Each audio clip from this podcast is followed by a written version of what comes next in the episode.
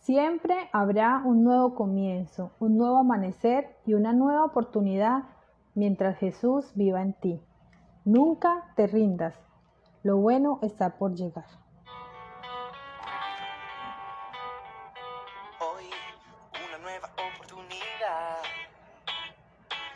El ayer es pasado, el mañana es futuro y todo lo que tengo hoy es un día más para conocerte un poco más. Para andar de tu lado, agarrado a tu mano, sin miedo a este mundo. Y viviré cada día como si fuera el último. Disfrutaré cada día como el primero. Escucha nuestro podcast diarios Comunife, mensajes que fortalecen el alma y alimentan tu espíritu. Dispón tu mente y tus oídos a escuchar una historia sorprendente que encontramos en el libro de Juan, el capítulo 5, el paralítico de Betesda. Esta historia se desarrolla en Jerusalén en medio de la fiesta de los judíos, un acontecimiento que reunía gran multitud para celebrar, comer y beber alrededor de esta festividad. Pero lejos de ahí también había una gran multitud reunida en un estanque llamado Betesda. Pero estos no celebraban, estaban allí con un propósito diferente, esperar el movimiento del agua. Tenían un común denominador. Todos estaban enfermos, ciegos, cojos o paralíticos. Es fácil deducir por qué no estaban en medio de la celebración. Sus problemas de salud y sus limitaciones físicas no se lo permitían. Pero ¿por qué se reunían en ese lugar y por qué esperaban el movimiento del agua? Es la pregunta que nos hacemos hoy. Dice la palabra, porque un ángel descendía a cierto tiempo al estanque y revolvía el agua. Y el que primero descendía en el estanque después del movimiento del agua era sano de cualquier enfermedad que tuviese. Cabe aclarar que en ningún momento la Biblia menciona que esto sea una realidad. Es la explicación para una creencia popular que nace de la necesidad de aferrarse a una esperanza en medio de la desesperanza. No muy alejado de la situación que vivimos en la actualidad. Personas que buscan un lugar específico porque esperan allí encontrarse con Jesús y recibir un milagro. Procesiones, peregrinaciones, lugares santos, todo esto es creación de la mente humana. Dios no es un Dios de estanques, Dios es un Dios de ríos que fluye, que corren y que llegan a cada lugar donde hay sed y anhelo por su presencia. Definitivamente me cuesta creer que el Dios en quien confío pueda orar de una forma tan mezquina. El mismo Dios que envió a su Hijo a morir por nosotros sin importar su dolor, no puede ser el mismo Dios que envía un ángel en medio de tanta necesidad, de tanto clamor por sanidad, y como si fuera una carrera de 100 metros, solo haya un ganador. Los demás tienen que ver cómo su desdicha continúa. Eso no puede ser, jamás. Tanto es que Jesús subió a ese lugar y encontró allí a un hombre que hacía 38 años que estaba enfermo. Para ser más exacto, paralítico razón por la cual llevaba muchísimo tiempo esperando en el mismo lugar. Jesús le preguntó, ¿quieres ser sano? Una pregunta bastante absurda podemos pensar. Era obvio que aquel hombre quería ser sano, si no, ¿por qué estaría ahí? Pero sabes, para Jesús no hay obviedades. Él quería escuchar la respuesta del hombre. El hecho de que estés en la iglesia no quiere decir que estés dispuesto a dejarte transformar por Dios. El hecho de que estés de rodilla no necesariamente dice que tu corazón también esté humillado. El hecho de que acudas donde está la multitud esperando milagro no quiere decir que tú también quieras recibir tu milagro.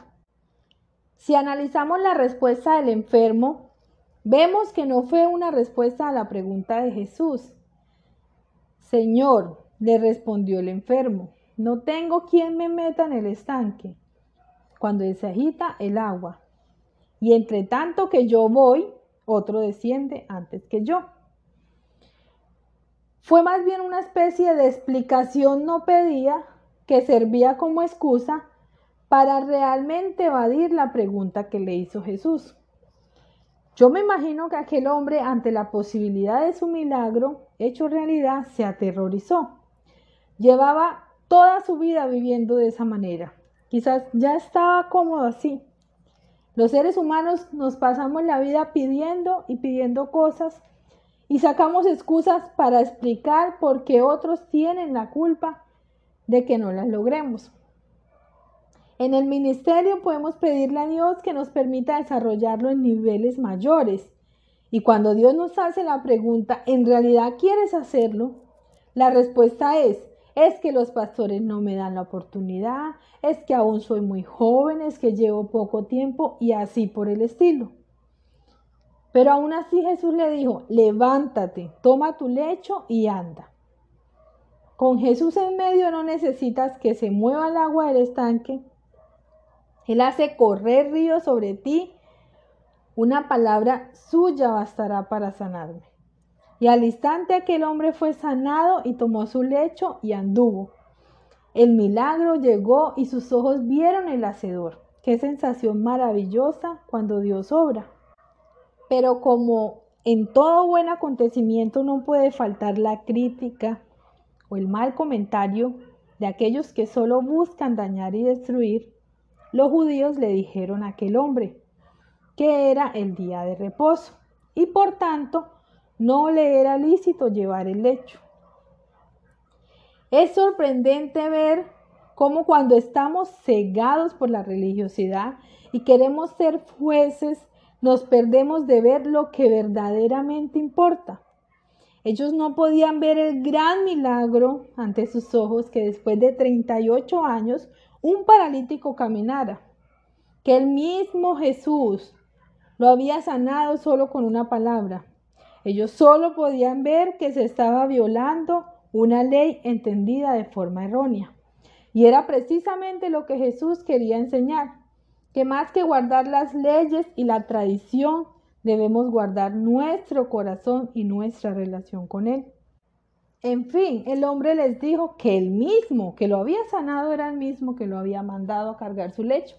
Como quien dice, si pudo sanarme, puedo obedecerle. Si quebrantó la ley para hacer un milagro, también la puede quebrantar para ordenarme que levante el lecho.